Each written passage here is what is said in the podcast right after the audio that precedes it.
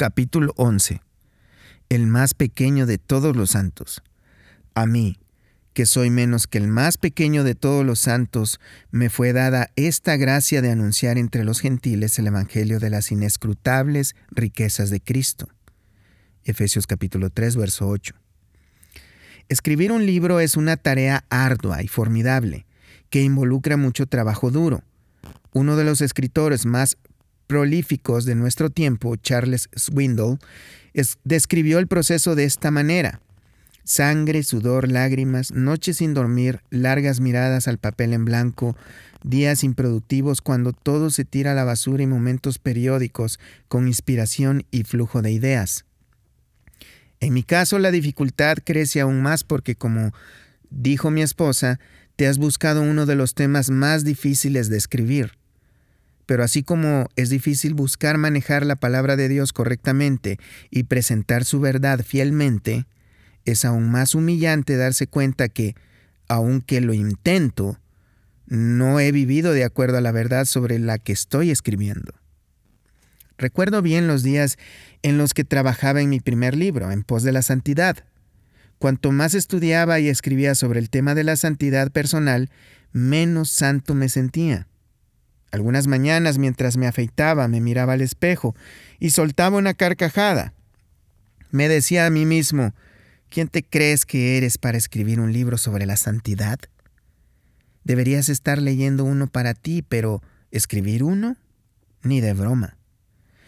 Lo único que me daba ánimo para continuar era un versículo de la Escritura, que siempre vendía a mi mente, Efesios 3.8, que dice, A mí que soy menos que el más pequeño de todos los santos, me fue dada esta gracia de anunciar entre los gentiles el Evangelio de las inescrutables riquezas de Cristo me daba cuenta que realmente no tenía los méritos para escribir sobre un tema tan tremendo como la santidad, pero que estaba haciéndolo por la gracia de Dios, por su gratuita, inmerecida, inalcanzable, por méritos propios, gracia.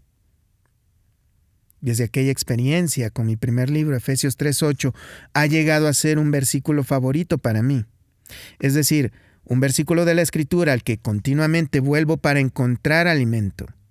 De hecho, dudo que pase siquiera una semana sin que yo tenga la ocasión de descansar en la comprensión, comprensión de que estoy en el ministerio cristiano, no porque lo merezco, sino porque la gracia gratuita e inmerecida de Dios así ha querido. El testimonio de Pablo sobre haber recibido su ministerio, de llevar el Evangelio solo por la gracia de Dios, es una declaración muy personal. Pablo nunca dejó de sorprenderse de que Dios le escogiera siendo el principal perseguidor de la iglesia para ser el apóstol a los gentiles y proclamarles las inescrutables riquezas en Cristo, como dice 1 Corintios capítulo 15, verso 9. Él dijo, porque yo soy el más pequeño de los apóstoles, que no soy digno de ser llamado apóstol, porque perseguía la iglesia de Dios. No solamente Pablo se consideraba el más pequeño de los apóstoles, a los efesios se refirió a sí mismo como menos que el más pequeño de todos los santos. La expresión menos que el más pequeño es un efecto, es un efecto incomparativo superlativo, acuñado por Pablo para expresar la profundidad de su genuino, genuino asombro de que Dios le hubiera llamado a ser un apóstol. Alfred Marshall tradujo la palabra acuñada por Pablo como el más pequeñísimo, mientras que F.F. F. Bruce lo tradujo como el muchísimo más pequeño. Tan solo ejemplos de frases en español que buscan traducir de manera correcta y literal la expresión del sentimiento de Pablo. El apóstol indigno. Pablo reconocía abiertamente que recibió su, apostolado únicamente como resultado de la gracia inmerecida de Dios. De esta manera Dios utilizó el testimonio de Pablo para animarme durante el tiempo cuando más agudamente sentía mi completa indignidad para escribir sobre el tema de la santidad personal. La pregunta, sin embargo, es esta. ¿En qué medida podemos utilizar este testimonio tan personal de Pablo y mi propia experiencia para establecer un principio bíblico con respecto al ministerio cristiano? Quiere decir que todos los ministerios, sea enseñar la escuela dominical para niños o testificar testificar de manera personal a los reclusos de una prisión municipal o predicar a miles de personas cada domingo están siendo realizados por la gracia de Dios a través de personas indignas para esos ministerios? Harry Myers tiene una firme respuesta para esa pregunta. Al final, solo hay una respuesta para el predicador que se pregunta si es digno de predicar el sermón que ha preparado o para el escritor que se pregunta si es digno de escribir el libro sobre Dios en el que está trabajando. La respuesta es, desde luego que no. Preguntarte a ti mismo, ¿soy digno de llevar a cabo este servicio cristiano? es realmente llegar a la cumbre del orgullo y la presunción. Porque la misma pregunta implica, que pasamos la mayor parte de nuestro tiempo haciendo cosas que sí somos dignos de hacer, pero simplemente no poseemos la tal dignidad. Desde luego que importa muy poco lo que Harry Blamires o Jerry Bridges piensan a menos que nuestros pensamientos estén de acuerdo con la escritura.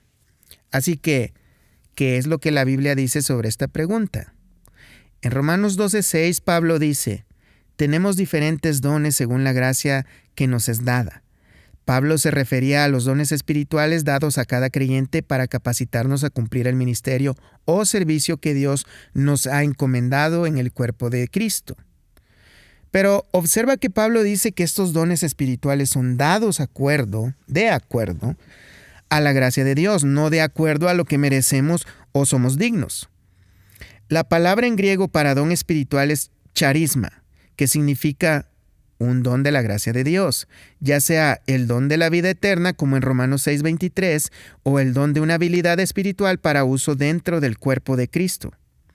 El doctor Gordon Fee tiene una útil perspectiva sobre la conexión entre gracia y dones. En sus comentarios sobre 1 de Corintios capítulo 1 verso 4 dice que Gracias doy a mi Dios siempre por vosotros, por la gracia de Dios que os fue dada en Cristo Jesús. El doctor Fee dice, el fundamento específico del agradecimiento de Pablo, en este caso, es la gracia de Dios que os fue dada en Cristo Jesús. Normalmente se piensa en esto como un agradecimiento por la gracia en sí, es decir, el derramamiento de la misericordia de Dios llena de gracia en Cristo hacia personas indignas. Sin embargo, para Pablo, chariz o gracia está íntimamente asociada con charisma o charismata, don o dones. En casos como este se refiere a expresiones concretas de actividades de la gracia de Dios en su pueblo. De hecho, la palabra gracia en sí misma a menudo denota unas manifestaciones concretas de la gracia de Dios, sus dones.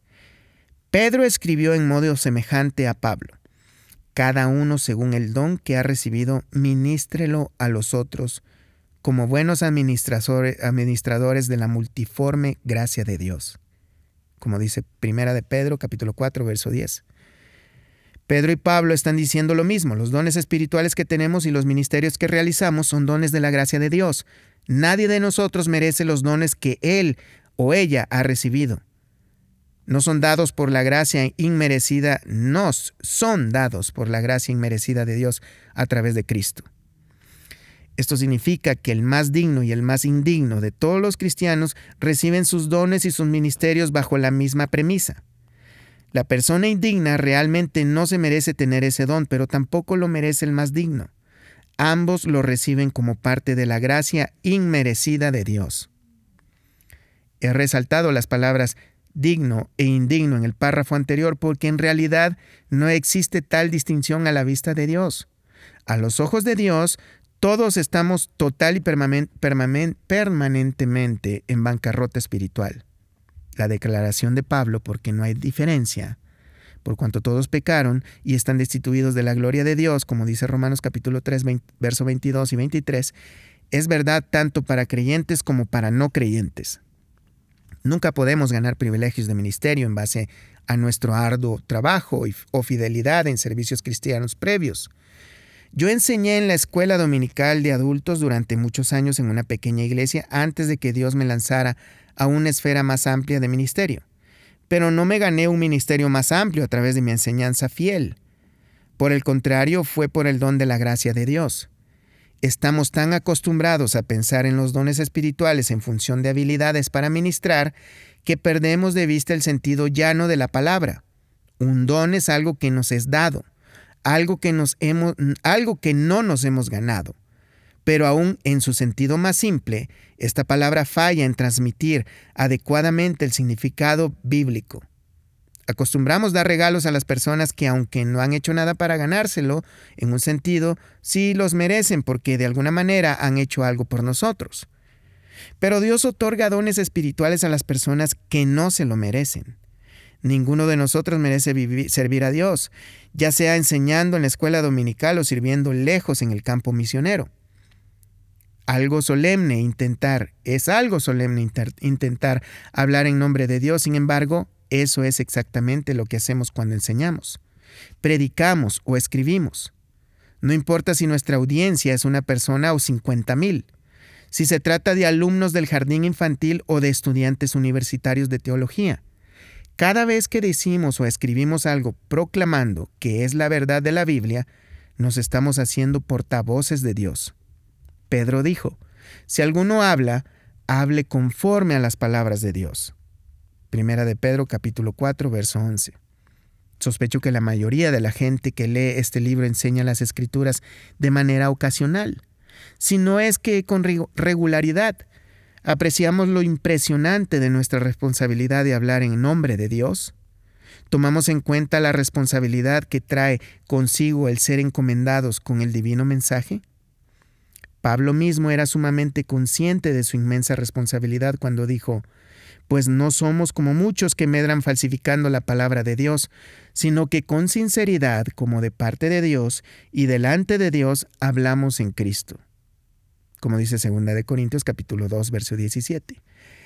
Aquí dice que les habló como un enviado de parte de Dios, pero también les habló delante de Dios a la vista de Dios. Esto significa que Dios no solo le envió, sino que lo estaba observando. Un domingo mientras estaba de pie enseñando mi clase de escuela dominical a los adultos, con desconcierto me di cuenta que el presidente de nuestro seminario confesional estaba sentado en mi clase. Para empeorar las cosas, sucede que él era profesor de homilética, el arte de predicar bien. Estaba seguro que estaría criticando todo lo que decía, tanto en contenido como en la manera de decirlo. Ahora, si la presencia del presidente en mi clase fue una experiencia tan imponente, cuánto más asombro debería tener al darme cuenta de que cuando hablo o escribo lo hago en la misma presencia de Dios y en su nombre. Entonces, ¿qué nos dará el valor para ocuparnos de la enseñanza de las escrituras o continuar haciéndolo o ejercer cualquier otro don espiritual? La respuesta es una convicción sincera de que nuestro ministerio nos ha sido dado por la gracia de Dios. Nuevamente, como Pablo lo expresó, por lo cual, teniendo nosotros este ministerio según la misericordia que hemos recibido, no desmayamos. Segunda de Corintios capítulo 4 verso 1. Sentir la misericordia de Dios era lo que daba a Pablo el coraje, o como él, él lo expresó, le ayudaba a no desmayar. La misericordia es la gracia de Dios expresada específicamente hacia su pueblo, quienes Él ve como culpables, condenados e indefensos. Se expresa de manera general en referencia a disminuir la desdicha que trae consigo el pecado. Pero Dios no solo disminuyó la desdicha de Pablo, sino que la elevó al cargo de apóstol y le dio el ministerio de la proclamación de las riquezas de Cristo. Sin embargo, Pablo nunca perdió de vista su propia indignidad, aún llevando a cabo su ministerio de apostolado. Nunca olvidó que tenía ese cargo gracias a la misericordia de Dios. Aquí es donde vemos la relación bíblica entre el sentimiento de nuestra total indignidad, por un lado, y por otro lado el valor suficiente para ocuparnos de un ministerio para Dios. Perder de vista nuestra indignidad es arriesgarse a ejercer nuestros dones y realizar nuestros ministerios en un espíritu de orgullo presuntuoso, como si Dios fuera afortunado de tenernos en su equipo. Pero enfocarnos demasiado en nuestra indignidad y así descuidar la gracia de Dios en la práctica nos terminará inmovilizando en nuestro servicio a Dios. Dicha actitud también es una expresión de orgullo porque aún nos estamos enfocando en nosotros mismos y en nuestra dignidad o indignidad, como si Dios dependiera de alguna cualidad innata nuestra para equiparnos para su servicio. Recuerda que no hemos declarado una bancarrota espiritual temporal. Nuestra bancarrota es total y permanente. El único mérito que tenemos para poder entrar en el reino de Dios está en Cristo. Lo único que nos hace dignos para venir delante de Dios está en Cristo. Y lo único que nos hace dignos para estar calificados para el ministerio está en Cristo. Si deseamos progresar en cualquier aspecto de la vida cristiana, debemos buscar fuera de nosotros y solamente en Cristo. Es en Él que la gracia de Dios es derramada en nosotros de manera abundante.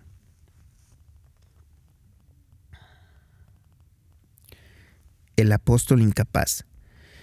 Pablo era consciente durante todo su ministerio de su completa indignidad para ser un siervo de Cristo. Hemos visto cómo expresó ese sentido de indignidad en Efesios 3, capítulo 3, verso 8 y en 2 de Corintios capítulo 4, verso 1. Y nuevamente lo encontramos expresándolo en 1 de Corintios capítulo 15, verso 9 y 10. Porque yo soy el más pequeño de los apóstoles que no soy digno de ser llamado apóstol porque perseguía la iglesia de Dios. Pero por la gracia de Dios soy lo que soy, y su gracia no ha sido en vano para conmigo. Antes he trabajado más que todos ellos, pero no yo, sino la gracia de Dios conmigo. Pablo admitía abiertamente que no merecía ser un apóstol, pero que lo era por la gracia de Dios, es decir, que el favor inmerecido de Dios en el versículo 10, sin embargo, Vemos a Pablo haciendo una de sus frecuentes transiciones en razonamientos de forma sutil y natural. La palabra gracia en su expresión, pero por la gracia de Dios soy lo que soy, puede ser interpretada en su contexto tanto como el favor inmerecido de Dios como el poder capacitador de Dios. Al observar el reconocimiento de su indignidad en el versículo 9, parecería que con esta frase quiere decir, no soy digno de ser un apóstol, pero por el favor inmerecido de Dios lo soy. Por otro lado, al observar el resto del versículo 10, donde Pablo está hablando de los efectos de la gracia de Dios en su ministerio, parecería que, que, nos quiere decir, gracias al poder capacitador de Dios es que soy un verdadero apóstol. Yo creo que los dos significados de la palabra gracia han sido incorporados en esta declaración de Pablo. No nos estaba dando un tratado técnico de la palabra gracia ni distinguiendo sus diferentes acepciones. Más bien, Pablo nos habló desde el corazón. Estaba diciendo que la gracia de Dios era suficiente para tanto para su indignidad como para su incompetencia. Cuando dijo, pero por la gracia de Dios soy lo que soy. Estaba diciendo, soy un apóstol como resultado del favor inmerecido de Dios que me ha sido dado y como resultado del poder capacitador de Dios obrando en mí. Y hasta la obra del poder de Dios es en sí misma un favor inmerecido para Él. Como Pablo, tú y yo necesitamos los dos aspectos de la gracia para ministrar, porque así como Él, no somos dignos ni competentes, necesitamos ambos lados de la gracia el consejo de una escuela que está entrevistando a hombres y mujeres para el puesto de director de la escuela debería buscar un excelente carácter, que sea digno o digna, y capacidad profesional, que sea competente. Algunos candidatos podrían ser dignos, pero no competentes, otros podrían ser competentes, pero no dignos. El consejo de la escuela debe persistir en buscar las dos cualidades pero Dios no persiste en encontrar ninguna de esas dos cualidades. Por el contrario, Él se gloria en llamar a su servicio a personas que ni son dignas ni competentes. Los convenientes los convierten dignos únicamente en Cristo, nunca en sí mismo. Luego los hace competentes a través de la poderosa obra de su Espíritu en ellos. Mira atentamente en cómo Pablo expresó sus últimos pensamientos en Colosenses. 1, 28 y 29. A quien anunció amonestando a todo hombre, a quien anunciamos amonestando a todo hombre y enseñando a todo hombre en toda sabiduría, a fin de presentar perfecto en Cristo Jesús a todo hombre para lo cual también trabajo luchando según la potencia de Él, la cual actúa poderosamente en mí. Pablo encontraba su dignidad en la dignidad de Cristo y su aptitud en el poder de Cristo. En 2 de Corintios, capítulo 2, verso 14 y verso 17, Pablo habló de su ministerio del Evangelio, cuyo afecto final lleva a la vida o a la muerte. Aquellos que creen reciben la vida, pero los que lo rechazan recibirán la muerte. Las consecuencias eternas de predicar este tipo de evangelio llevó a Pablo a proclamar, y para estas cosas, ¿quién es suficiente? Como dice 2 de Corintios capítulo 2 verso 16. Compartes el evangelio de manera informal con un vecino o tal vez de una manera más directa cuando participas en un programa de evangelismo. En cada caso tú eres el olor de muerte o la fragancia de vida para aquellos a los que le hablas. Y para estas cosas, ¿quién es suficiente? Tú te encargas de la clase dominical para jovencitos de secundaria. Parecería ser algo insignificante, pero muchas veces he oído a adultos dando testimonio de la influencia transformadora que significó para ellos el maestro de la escuela dominical de su infancia. Y para esas cosas, ¿quién es suficiente? Te reúnes individualmente con un joven para un estudio de discipulado básico. Más adelante él va al campo misionero y traduce el Nuevo Testamento al dialecto de una tribu remota, que a su vez evangeliza a otra tribu vecina. Y para estas cosas, ¿quién es suficiente? Pablo responde a esta pregunta tan solo unas cuantas oraciones más adelante dice, no que seamos competentes por nosotros mismos para pensar algo de nosotros como de nosotros mismos, sino que nuestra competencia proviene de Dios. Segunda de Corintios capítulo 3 verso 5. Presta atención a lo que dice Pablo, no que seamos competentes por nosotros mismos. Si te sientes incompetente para el servicio a Dios, estás muy bien acompañado. Pablo se sentía así también. Si existe alguien en la historia de la iglesia que podría haber confiado en sus propios dones dados por Dios, seguramente ese sería Pablo. Él era un teólogo brillante, un evangelista talentoso, un, plantador de iglesias incansable y un sabio, sabio estratega misionero. También era experto en el ministerio transcultural. Me he hecho a los judíos como judío para ganar a los judíos, a los que están sin ley gentiles, como si yo estuviera sin ley, más aún Pablo, con todas sus habilidades, dijo que no somos competentes por nosotros mismos. No somos competentes, pero Dios nos hace competentes. Eso es lo que Pablo está diciendo en 1 Corintios capítulo 15, verso 10. Y su gracia no ha sido en vano para conmigo, antes he trabajado más que todos ellos, los demás apóstoles. La gracia de Dios, en su significado particular de poder divino, estaba siendo eficiente en Pablo. De hecho, estaba siendo tan eficiente que Pablo podía decir que él trabajaba más que todos los demás apóstoles. Es una gran declaración y a simple vista parece poner a Pablo en una posición de vanagloria inconsciente. Yo también solía dejar que esa frase me perturbara. Parecería ser un envanecimiento excesivo y disonante con el carácter humilde que Pablo había mostrado. Pero he llegado a reconocer que Pablo no se está jactando. Por el contrario, está exaltando la gracia de Dios, está diciendo que la gracia de Dios que obra en él era tan eficiente que le hacía trabajar más que los demás.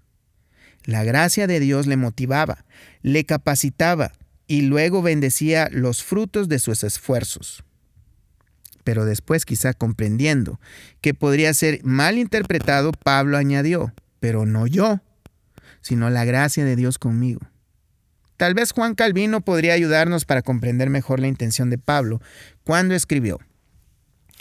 Porque habiendo dicho algo que era aplicable a sí mismo, el, apóstol Pablo se corrige a sí mismo y transfiere todo a Dios.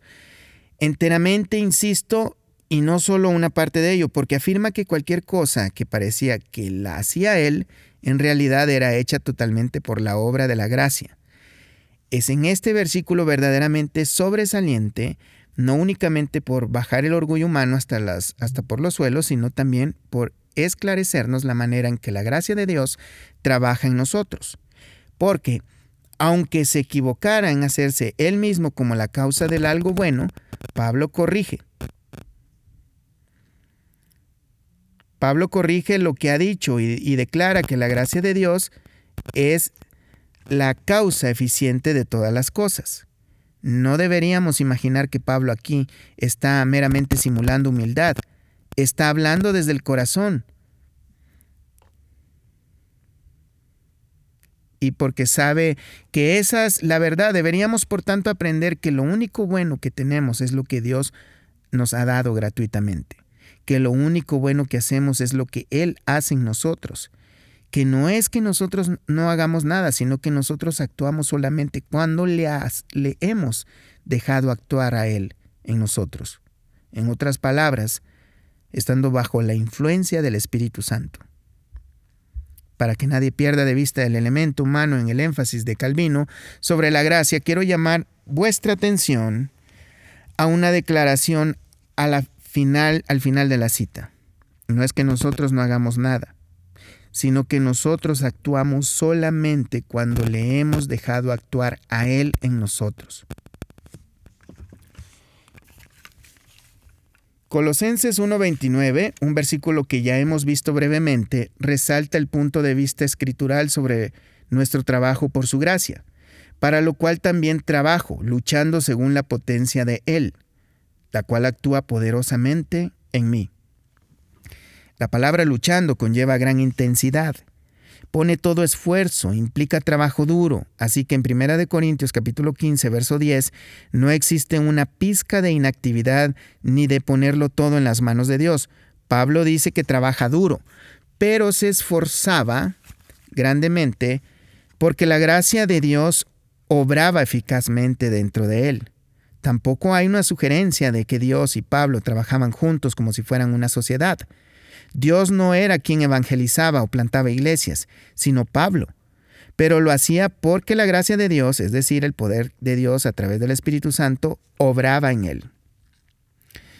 R.C.H. Lenski aclaró el tema sobre la relación de la gracia de Dios con los esfuerzos de Pablo diciendo, Sería, sin embargo, un error imaginar que la gracia de Dios y los esfuerzos de Pablo, como los dos caballos juntos tirando de un carro, porque no son equiparables. El esfuerzo de Pablo existe, en última instancia, debido a la gracia de Dios, y es administrada únicamente mientras el Espíritu Santo gobierne, guíe, dirija su vida, a lo que me gustaría agregar y le capacita. El Espíritu Santo no solo debe impulsarnos, guiarnos y capacitarnos, también debe bendecir nuestros esfuerzos. Si estos han de tener resultados, Pablo reconoció esa verdad cuando dijo, yo planté, Apolos regó, pero el crecimiento lo ha dado Dios. Así que ni el que planta es algo, ni el que riega, sino Dios, que da el crecimiento. En 1 de Corintios, capítulo 3, versos 6 al 7. Pablo y Apolos podrían haber trabajado extremadamente duro, podrían haberlo hecho en una humilde, consciente dependencia de la gracia. De la gracia de Dios y a pesar de todo podrían no ver el resultado de su arduo esfuerzo, ya que ellos por sí mismos no pueden cambiar los corazones, solo Dios puede hacer que las cosas crezcan. Solo Él puede usar la palabra para que eche raíces y crezca en el corazón de esa pequeña niña en tu clase de escuela dominical. Solamente Él puede abrir los corazones para que respondan al Evangelio. Solamente Dios puede hacer que esas personas que estás discipulando respondan a las exhortaciones e instrucciones. La gracia de Dios debe obrar en el corazón de otra persona, así como obrar a través de nosotros para ministrar a esa persona. Así que debemos depender de su espíritu para trabajar en nosotros y a través de nosotros. Y nosotros debemos también depender de Él para obrar en los corazones de aquellos a los que estamos ministrando. En el marco de este capítulo y del anterior hemos visto que nosotros somos débiles, indignos e incompetentes y realmente lo somos. De ninguna manera nos estamos denigrando cuando reconocemos esta verdad. Sencillamente estamos reconociendo la realidad y abriéndonos a la gracia de Dios. A medida de que hacemos esto, podemos esperar experimentar su gracia trabajando poderosamente en nuestras vidas porque parafraseando lo que dice Santiago capítulo 4, verso 6, aunque Dios resiste a los soberbios, Él sí da gracia a los humildes. Es tanto una advertencia para el soberbio como una promesa para el humilde. Esto es para aquellos que verdaderamente reconocen que son débiles, indignos e incompetentes. Dios sí les promete dar gracia. Gracia suficiente. La gracia de Dios es suficiente para nuestras debilidades. La dignidad de Cristo realmente cubre nuestra indignidad y el Espíritu Santo verdaderamente nos hace eficaces a pesar de nuestra incompetencia. Esta es la gloriosa paradoja de vivir por gracia. Cuando descubrimos que somos débiles en, nosotros mismos, encontramos que somos fuertes en Cristo. Cuando nos estimamos más pequeños que el menor de todos los santos, hombres de Dios, se nos confiere el inmenso privilegio de servir en el reino de Dios. Cuando estamos a punto de desesperar debido a nuestra incapacidad, vemos al Espíritu Santo dándonos una habilidad especial. Sacudimos nuestras cabezas de asombro diciendo con Isaías, Jehová, hiciste en nosotros todas nuestras obras, como dice Isaías capítulo 26, verso 12. El contraste entre la debilidad humana y el poder divino se ilustra claramente en Isaías 41, verso 14 y verso 15. Este pasaje en particular se encuentra en el contexto de un mensaje largo de aliento a la oprimida nación de Israel. Los versículos 14 al 15 dicen, No temas, gusano de Jacob, oh vosotros los pocos de Israel, yo soy tu socorro, dice Jehová, el Santo de Israel, tu Redentor. He aquí, que yo te he puesto por trillo, trillo nuevo, lleno de dientes, de, dientes trillarás montes y los molerás, y collados reducirás a tamo. Dios se dirige a la nación como gusano de Jacob. Oh vosotros los pocos de Israel, el título de gusano no lo utiliza el Señor en sentido despectivo, sino por el contrario llama la atención a la debilidad e indefensión de la nación, así como la frase los pocos de Israel, la metáfora del gusano fue escogida adecuadamente para expresar su debilidad, porque pocas cosas son tan indefensas y expuestas a ser pisoteadas como los gusanos. Pero la denominación de gusano y los pocos sirve solamente para amplificar la grandeza del aliento que Dios le da a la nación. No temas, yo soy tu socorro. Y he aquí que yo te he puesto por trillo, trillo nuevo, lleno de dientes. La promesa del pasaje de la manera global es que la nación de Israel, aunque esté débil y oprimida a su tiempo, prevalecerá sobre sus enemigos porque el Señor mismo la ayudará. No solamente la ayudará, sino que él mismo convertirá a Israel en un trillo que devore a sus enemigos. La antigua máquina para trillar era una carreta de vigas gruesas equipadas con fierros y piedras puntiagudas, a manera de dientes para trillar el grano.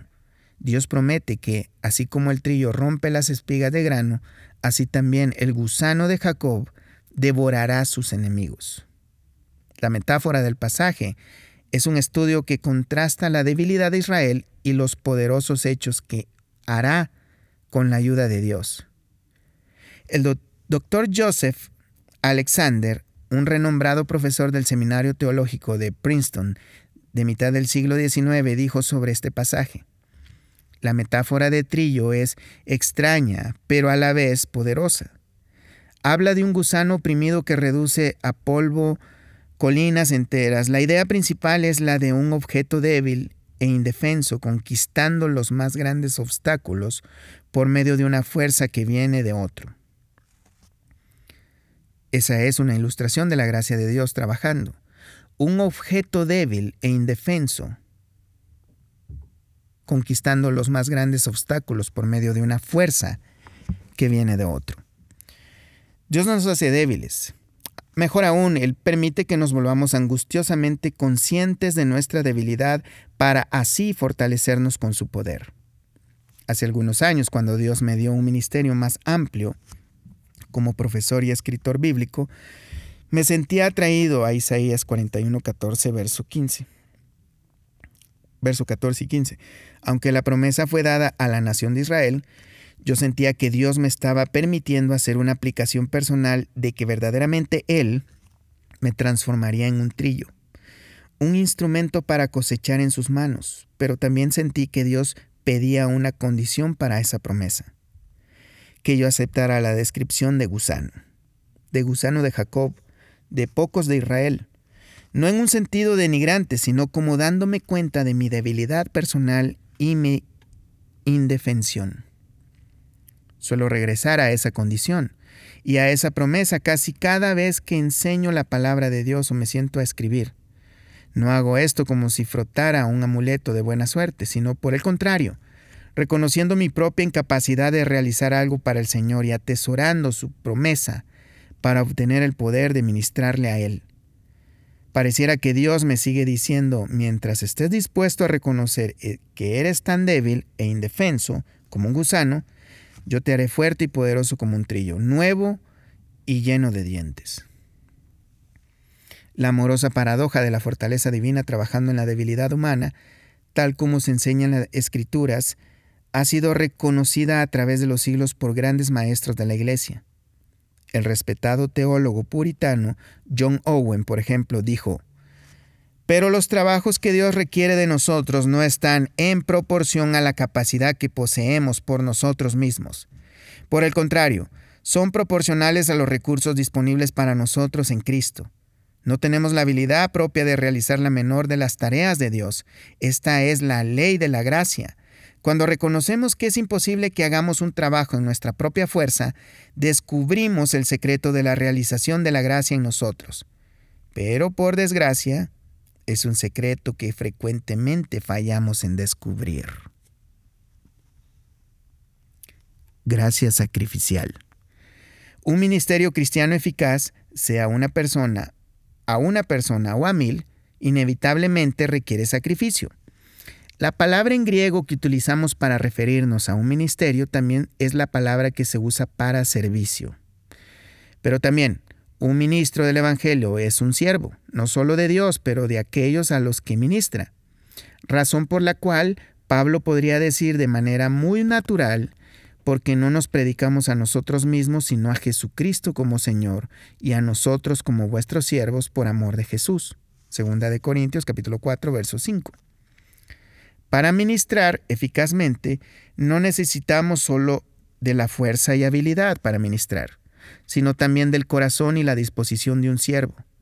Debemos tener la actitud de sacrificio que Pablo tenía cuando dijo, Tan grande es nuestro afecto por vosotros que hubiéramos querido entregaros no solo el Evangelio de Dios, sino también nuestras propias vidas, porque habéis llegado a sernos tan queridos. Primera de Tesalonicenses capítulo 2, 8. Pablo se entregó a sí mismo sin reservas a la gente a quien le predicaba. No solo dio generosamente su tiempo y energía, sino también a todo se hizo de todo. Se adoptó libremente a sí mismo para ser como los demás, para de, todos modos salvar a algunos para Cristo. Esta clase de ministerio requiere una actitud, sacrificial que nos haga capaces de anteponer las necesidades de otros a las nuestras y que nos haga entregar nuestras vidas para el servicio a los demás. La pregunta entonces es, ¿cómo podemos obtener este espíritu de sacrificio? Para responder a ello, veamos, vamos a una especie de ejemplo práctico, la gracia de Dios obrando de una manera singular en los corazones de los cristianos macedonios. Los capítulos 8 y 9 de 2 de Corintios se ha convertido en el pasaje bíblico por excelencia sobre el tema de las ofrendas cristianas. De hecho, es difícil enseñar sobre las dádivas sin extraer principios de estos capítulos. No es mi intención estudiar esos principios por ahora, sino utilizar el trasfondo de la situación mencionada en el pasaje para ilustrar cómo, cómo obtenemos un espíritu de sacrificio por la gracia de Dios. Pablo quería retar a los creyentes en Corinto a dar generosamente hacia la necesidad de los pobres creyentes en Jerusalén. Para hacerlo utilizó como ejemplo la generosidad de las iglesias macedonias. Esto, es lo que les dijo.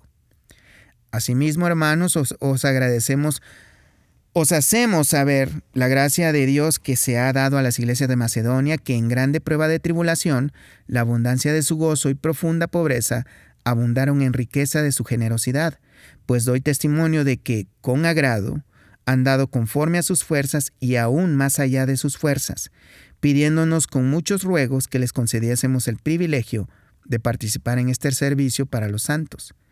Segunda de Corintios capítulo 8, verso 1 al 4. La generosidad de las iglesias macedonias era realmente sobresaliente. Sus dádivas a los creyentes en Jerusalén no salieron de la abundancia, sino por el contrario, salieron de su propia pobreza. Ellos mismos podrían haber sido catalogados como candidatos para recibir ofrendas de otros hermanos. Ellos dieron, no acuerdo a su capacidad, sino más allá de su capacidad, descuidando sus propias necesidades. Pablo dijo que ellos le rogaron tener el privilegio de participar en la ofrenda que estaba recaudando para los pobres judíos creyentes en Jerusalén. Y todo ello lo hacían por personas que ellos nunca habían visto ni conocido. ¿Cuál fue el secreto de tal derroche de generosidad? No tenemos ninguna razón para creer que la raza macedonia sea más inclinada a la generosidad que cualquier otra raza o etnia. Y por lo general la gente no tiende a ser generosa en dar para las necesidades de otros. Considera, por ejemplo, a los Estados Unidos de América, uno de los países más acaudalados de la historia, cuyas donaciones a causas religiosas y de beneficencias equivalen en promedio a, un, a 1 o 2% de sus ingresos. Pablo dijo que el secreto de los macedonios era la gracia de Dios, en 2 Corintios capítulo 8, verso 1. Aquí encontramos otra ocasión en la que Pablo utiliza la palabra gracia como una obra del Espíritu Santo en las vidas de los creyentes. El sentido aquí no es aquel de un favor inmerecido de Dios como fuente de dicha bendición, sino la obra de su Espíritu siendo una expresión concreta de esa bendición. Charles Hughes comentó en 2 Corintios capítulo 8 verso 1 de esta manera: La liberalidad de los macedonios fue debido a la operación de la gracia de Dios. Los escritores sagrados reconocían constantemente el hecho de que los actos más libres y espontáneos de sus deseos interiores y las manifestaciones externas de esos deseos, cuando son buenos, se deben al secreto de la influencia del Espíritu de Dios que sobrepasa nuestro conocimiento. Así pues, era la gracia de Dios operando en ellos a través del Espíritu Santo, y no la superioridad de su propio carácter, lo que hizo que los macedonios abundaran en su generosidad. Dios no les había abandonado a los recursos de su propia naturaleza humana, la cual intrínsecamente no es generosa, sino que intervino en sus corazones por el poder de su espíritu para provocar esta increíble generosidad. Se podría preguntar lo siguiente, ¿por qué no obraría Dios esta misma generosidad en los corazones de los cristianos en Corinto? La respuesta es que en ese preciso momento eso es lo que Él estaba haciendo a través de Pablo. No hay duda de que Dios tiene el poder de intervenir directa y soberanamente en los corazones de las personas cuando desea hacerlo. La conversión de Pablo de camino a Damasco es un ejemplo indiscutible de, ello. Y en 2 Corintios 8, Pablo dijo, pero gracias a Dios que puso en el corazón de Tito la misma solicitud por vosotros. Segunda de Corintios 8, 16. Aparentemente Dios obró directamente en el, en el corazón de Tito. Pero la manera más usual que Dios tiene para obrar en los corazones de su pueblo a través de causas naturales, en el caso de los corintios, fue a través de la exhortación y aliento de Pablo y aunque no tenemos registro de ello, podríamos asumir razonablemente que Dios utilizó a Pablo en las vidas de los macedonios también. Los corintios respondieron positivamente como la declara Pablo en Romanos 15:26, porque Macedonia y Acaya tuvieron a bien hacer una ofrenda para los pobres que hay entre los santos que están en Jerusalén. Acaya es la provincia donde está ubicada la ciudad de Corinto. Tras analizar nuestro ejemplo práctico sobre la gracia de Dios obrando en los macedonios, volvamos a la pregunta. ¿Cómo podemos obtener este espíritu de sacrificio que necesitamos para servir a Dios y a los demás? La respuesta es por la gracia de Dios. Con respecto a la gracia de Dios dada a los macedonios, produjo en ellos una, abundante generosidad. Phillips Hughes escribió, no es cuestión de los recursos humanos, sino de la gracia divina. Y esa misma gracia estaba disponible para los creyentes de Corinto. Esa misma gracia está también disponible para ti y para mí, para capacitarnos a ser generosos y dar de, de nosotros mismos, lo cual es al final de cuentas la expresión de un espíritu sacrificial. Hemos visto en el capítulo 10 que Pablo dijo a Timoteo, Tú pues, hijo mío, esfuérzate en la gracia que es en Cristo Jesús. Segunda de Timoteo capítulo 2, verso 1. En segunda de Corintios capítulo 8, verso 9, él estaba realmente diciendo a los corintios, sean generosos por la gracia que es en Cristo Jesús. Nuevamente consideremos cómo apropiarnos de esta gracia en el capítulo 12, pero por ahora necesitamos animarnos al darnos cuenta que la gracia de Dios es tanto suficiente como efectiva. Podemos por su gracia realizar cualquier ministerio que Él nos encomienda a hacer dentro del cuerpo de Cristo. La recompensa de la gracia. Hemos visto en este capítulo que cada aspecto de nuestro servicio, sea un modesto ministerio a una persona o un ministerio público a mil personas, se debe a la gracia de Dios. Somos indignos de servir, pero Dios nos considera dignos a través de Cristo. Somos inadecuados para ministrar, pero Dios nos capacita a través de la poderosa obra de su Espíritu Santo.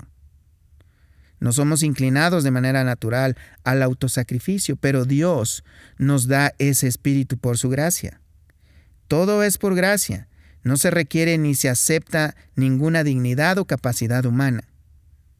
Este firme pero a la vez bíblico hincapié en la gracia de Dios, fuera de nuestra dignidad o capacidad humana, nos lleva a la pregunta de la relación entre gracia y recompensas. ¿No es verdad que Dios promete recompensas a sus siervos fieles? ¿No enseñó Pablo que es necesario que comparezcamos ante un tribunal de Cristo para recibir lo que nos hemos ganado? Si todos nuestros esfuerzos son resultado de la gracia de Dios, ¿en dónde queda el siervo fiel? Dios efectivamente prometió recompensas y todos debemos comparecer ante un tribunal de Cristo, como dice Mateo 25, 21, segunda de Corintios capítulo 5, verso 10 respectivamente. Pero estas recompensas son galardones por gracia, no por méritos. Nunca obligaremos a Dios a recompensar nuestro duro trabajo o servicio sacrificial. Porque Pablo dijo en Romanos 11, 35, o quién le dio a él primero para que le fuese recompensado. ¿Alguien le dio algo a Dios primero para que le pueda ser recompensado? Si todo nuestro servicio a Dios se hace posible por su favor inmerecido y se hace efectivo por el poder de su Espíritu, entonces realmente no le hemos dado nada que primeramente no hayamos recibido de Él. El puritano Samuel Bolton dijo, si existiera algo que el hombre pudiera aportar que no le fuera impartido por Dios, por más pequeño que esto sea, alteraría la naturaleza de la gracia y convertiría en obras aquello que es de gracia.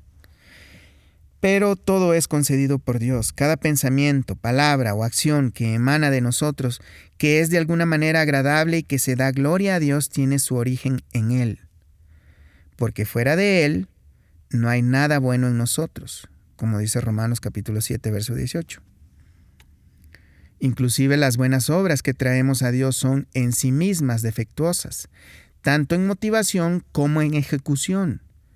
Como vimos en el capítulo 8, es virtualmente imposible purgar completamente nuestras motivaciones de orgullo y de autogratificación. Nunca podemos realizar de manera perfecta esas buenas obras. Lo mejor que logramos hacer se queda corto de lo que Dios requiere pero la verdad es que nunca nos esforzamos realmente en hacer todo lo mejor posible, mucho menos alcanzamos el criterio perfecto de Dios. Esa es la razón por la que Pedro habló de ofrecer sacrificios espirituales aceptables a Dios por medio de Jesucristo en 1 de Pedro capítulo 2 verso 5. Nuestras mejores obras son aceptables para Dios solamente si se han hecho aceptables por el mérito de Jesucristo. Pero Dios sí las acepta por medio de Cristo. Él las acepta basándose en su gracia. Ernest Kevan citó a uno de los puritanos sobre el tema de la imperfección de nuestras obras de esta manera. No hacemos lo que se nos ha mandado, sino que fallamos en cumplir nuestra responsabilidad, y aquello que hacemos es imperfecto y defectuoso en manera y medida, y por lo tanto lo justo es que reciba un castigo en lugar de una recompensa. Por consiguiente, cuando se otorga ese galardón, debe ser atribuido a la gracia inmerecida de Dios y no a nuestro mérito propio. Finalmente debemos regresar a la parábola de los obreros en la viña que estudiamos en los capítulos 4 y 5.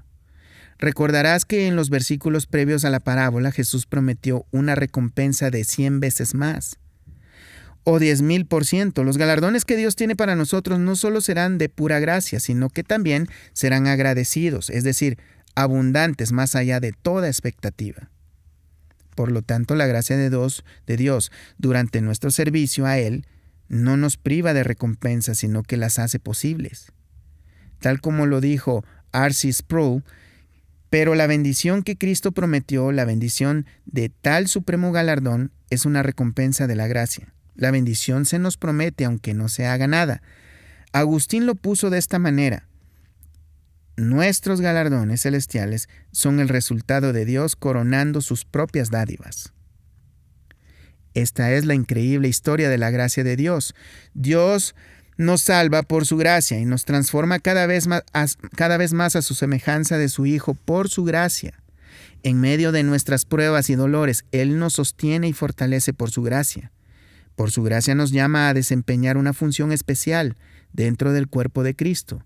Entonces, una vez más, por gracia, nos da los dones espirituales necesarios para llevar a cabo nuestro llamado. A medida que le servimos, Él hace que nuestro ministerio le sea aceptable, por gracia, y luego nos recompensa, recompensa cien veces más de pura gracia. En Romanos 1.17 dijo Pablo que en el Evangelio de la justicia de Dios se revela por fe y para fe, lo cual quiere decir, desde el principio hasta el final, también está, esta es una definición apropiada para la gracia, porque la fe no es más que la respuesta a la apropiación de la gracia de Dios. Así pues, toda la vida cristiana se vive bajo la gracia de principio a fin, hasta el último momento, todo para alabanza de la gloria de su gracia, con la cual nos hizo aceptos en el amado. Como dice Efesios capítulo 1, verso 6. Amén.